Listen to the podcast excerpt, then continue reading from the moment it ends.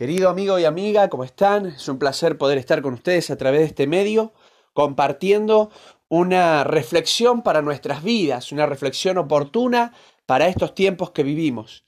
Esta reflexión la he llamado mejor que una máquina del tiempo.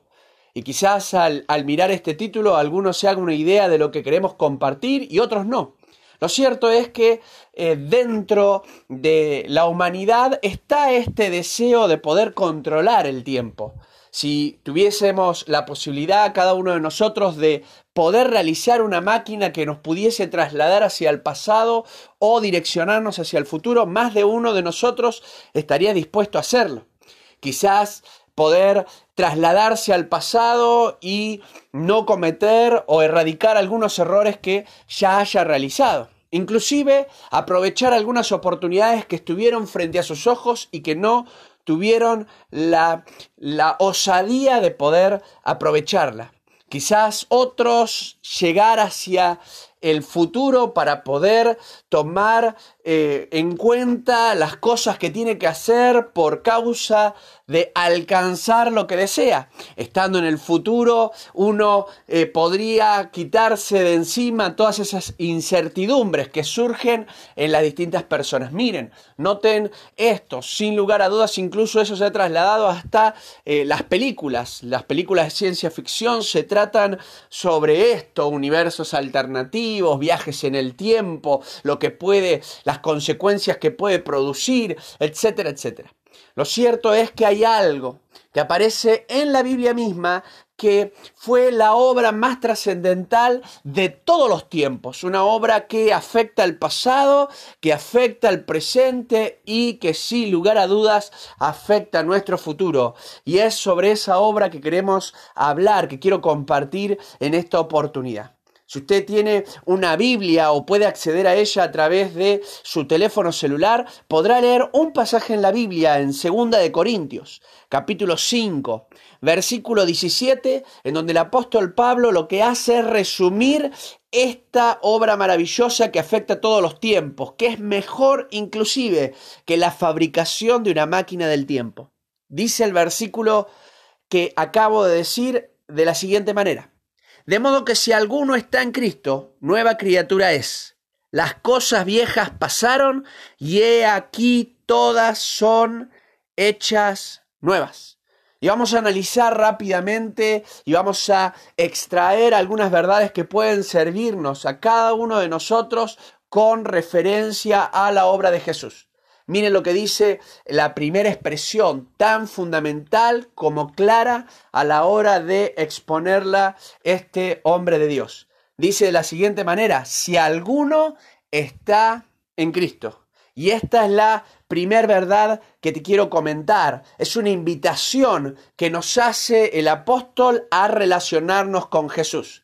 Nótese bien que todo lo que continúa en esta sección, todo lo que continúa en este versículo se basa en esta relación que podemos alcanzar a tener con Jesús. Si alguno está en Cristo, es la premisa fundamental de todas las cosas que provienen luego todo lo que se hable después, cómo puede afectar mi pasado, mi presente y mi futuro, está basado en esta invitación. ¿A qué? A poder relacionarme con Jesús, a vincularme con Él, esa, ese vínculo lo puedo tener y está al alcance de mis manos. Si me dice que está en Cristo es porque está al alcance de nosotros, está al alcance de mi vida, está al alcance de tu vida, el poder vincularme, el poder relacionarme con Jesús. No basta solamente con saber lo que Jesús hizo en una cruz por ti o por mí, tampoco en entenderlo, en comprender lo que eso significa. Es necesario creer y poder relacionarme con Él a través de mi oración, a través de la lectura de la Biblia. De esa manera empiezo a aceptar esa invitación a relacionarme con Jesús. Y entonces, si alguno está en Cristo, todo lo demás va a cambiar. Si alguno está en Cristo, vamos a poder decir esto ha cambiado mi pasado, esto ha cambiado mi presente y estoy convencido de que es capaz de cambiar mi futuro. Porque aquí es donde eh, se pone interesante lo que va a seguir hablando el apóstol. Si ustedes miran los versículos anteriores, notarán que él habla acerca de la obra plena de Jesús, que estar en Cristo significa estar relacionados con Él, relacionados con el conocer y el creer que Jesús ha muerto por nosotros y que hoy nuestras vidas no tienen ningún otro sentido sino estando relacionadas con Él.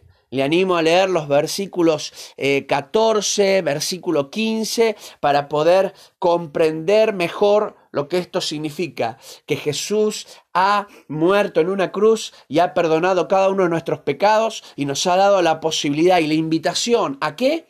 A poder relacionarme con Él. La segunda verdad que está eh, implícita en este pasaje es una invitación a dejar el pasado atrás. Mire lo que dice la Biblia. Si alguno está en Cristo, nueva criatura es. Las cosas viejas pasaron. Esto parece que es algo obvio, pero hay una invitación a dejar el pasado atrás. Aunque parezca esta expresión redundante y hasta obvia para muchos de nosotros, lo cierto es que muchas veces y de muchas formas diferentes nosotros trasladamos las cosas que hemos vivido en el pasado, situaciones, experiencias, problemas y los metemos y los traemos nuevamente a nuestro presente. El apóstol Pablo nos invita por medio de esta preciosa gracia de amor de Jesús, de la obra de Jesús, a dejar el pasado atrás. Y aunque como hemos dicho parece redundante y obvio, no podemos ni traer el pasado al presente, ni tampoco estar dispuestos a convivir con él. ¿Cuántos de nosotros, en más de una oportunidad, cada vez que tenemos que tomar una decisión recordamos algún error del pasado y eso nos condiciona. Recordamos alguna experiencia, recordamos alguna eh, oportunidad no aprovechada y eso nos condiciona para poder tomar determinada elección. Lo cierto es que la Biblia nos invita a dejar el pasado atrás, a que eso no venga a nuestra vida, ni siquiera a nuestra memoria, a olvidarnos por completo. Y esta es una obra que se produce solamente por haber pasado por, el por la primera verdad. Si alguno está en Cristo, de ahí se desprende todo. De ahí hoy cualquier persona que se atreva a aceptar la invitación de dejar el pasado atrás, lo puede realizar. No es imposible para aquel que está en Jesús. Ahora bien, ¿cuántos errores quizás están en nuestro pasado y los acarreamos en nuestras vidas? ¿Cuántos fracasos colgamos en nuestras mochilas y nos persiguen? ¿Cuántos perjuicios que han hecho diferentes personas en nuestra contra y que todavía nosotros traemos a nuestra memoria? ¿Cuántos rencores? ¿Cuánto odio? Incluso cuánto de nuestro estilo de vida antiguo todavía lo tenemos presente en nuestros días, en nuestra vida, en nuestro hogar, en nuestra familia. Cuántos sueños frustrados que de tanto en tanto vienen a nuestro presente. Bueno, lo que nos quiere decir esta palabra es necesario dejar el pasado atrás. Las cosas viejas pasaron. No hay oportunidad para traerlas al presente. No es necesario convivir con ellas. No es indispensable vivir con convivir con ellas. Es más, deberíamos exterminarlas de nuestras vidas, erradicarlas por completo, estar dispuestos a aceptar la invitación de dejar el pasado atrás. Y eso nos conduce a la tercera verdad. Si alguno está en Cristo, relacionándonos con Él, y si pasamos a esta segunda verdad de dejar el pasado atrás, nos conducimos hacia la tercera verdad, la verdad de eh, de esta invitación que se nos hace a vivir una nueva vida. Y esta es la tercera invitación que nos hace este versículo, a vivir una nueva vida. En dos oportunidades y no por casualidad se nos hace este énfasis. Primero se nos dice, nueva criatura es. Y en el final del versículo, una vez más, enfatizando la misma verdad, se nos dice, todas las cosas son hechas nuevas. Hay una eh, verdad fundamental que se enfatiza a cada momento y que nos quiere enseñar que podemos tener una nueva vida.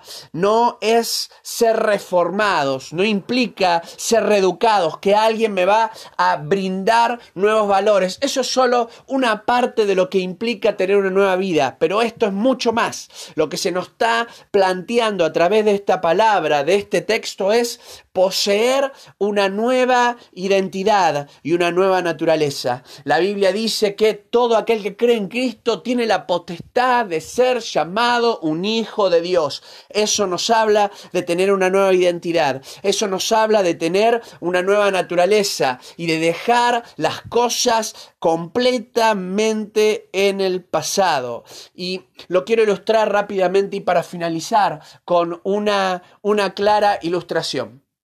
Cuando eh, estamos leyendo un libro, imagínense por un momento que usted eh, está leyendo todo un libro, está todo escrito y ahora viene una página allí que está en blanco. Lo cierto es que usted sabe que atrás tiene un montón de letras escritas que viene conduciendo acerca de qué se trata el libro. Lo, que nos está hablando este pasaje no es de continuar eh, con esa nueva hoja que está en blanco, sino la idea es de comenzar un libro en blanco, eh, nuevamente comenzar desde cero. A eso se refiere. No tiene que ver con reescribir algo que ya tiene algo escrito, sino a comenzar de cero un nuevo libro. Y una vez más se nos hace la invitación. ¿A qué? A vivir una nueva vida, solo posible para aquel que está en Jesús, aquel que entiende, aquel que sabe, pero sobre todas las cosas, aquel que cree que Jesucristo ha muerto, ha perdonado sus pecados y le ha dado la oportunidad de estar relacionados con Él. Esos somos los que hemos dejado el pasado atrás. Esos somos también los que hemos aceptado la invitación a vivir una nueva vida. Que Dios les bendiga y gracias por acompañarnos a través de esta reflexión.